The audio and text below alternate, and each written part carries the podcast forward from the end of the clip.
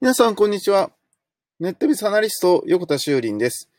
今日も人工知能 AI について考えていきたいと思います。先日入ってきたニュースの中で、銀行の窓口というものは、朝の9時から夕方というかですね、昼の15時までというですね、非常にですね、あの中途半端な時に終わってしまって、まあ、せめて5時ぐらいまでやってほしいなというふうに思っているんですけど、そんな中で、お昼休みとかを休んでもいいっていうことが、えー、この間ニュースになっていました。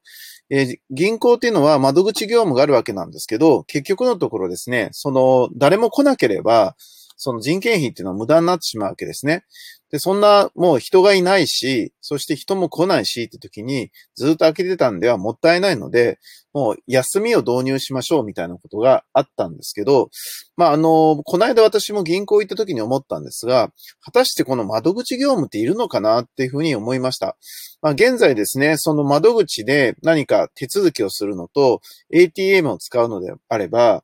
え ATM の方はですね、あの、非常にすぐね、あの、できるんですけど、たくさんあってですね、え窓口の方が遅かったりすると。で、窓口じゃなきゃできない仕事って何かって言ったら、例えば融資みたいなですね、えものに関しては、確かに人工知能 AI を使って、あの、平等にね、判断するってことも、まあ、将来的に大事なのかもしれないんですが、ただね、あの、映画のね、映画とかドラマであるようにですね、その、その人の、えー、なんて言うんですかね、あの、情熱とかですね、えー、思い入れっていうのを感じてですね、えー、だったら、この人にかけてみようかなっていうようなものっていうのは、まだまだちょっと人工知能 AI に弱いかもしれないんですけど、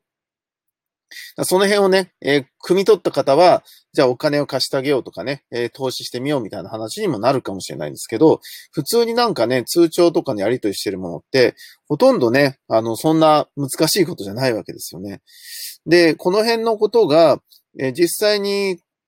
銀行を見てて思うわけですよ。だからこの、これらをね、全部人工知能 AI にしてしまって、休みを増やすっていうよりは、窓口の数を減らしてですね、どんどんどんどんその ATM みたいな形にしていった方がいいんじゃないかなっていう気はしましたけどね。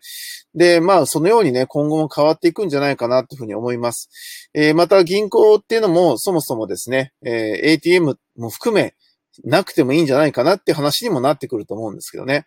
えー、お金っていうもののね、価値観っていうのも変わってくるなっていうことを、えー、最近よく思います。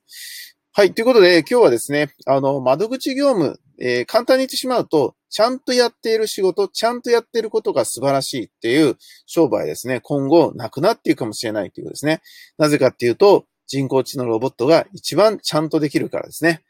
ネットベースアナリスト、横田修林でした。ありがとうございました。ではまた明日。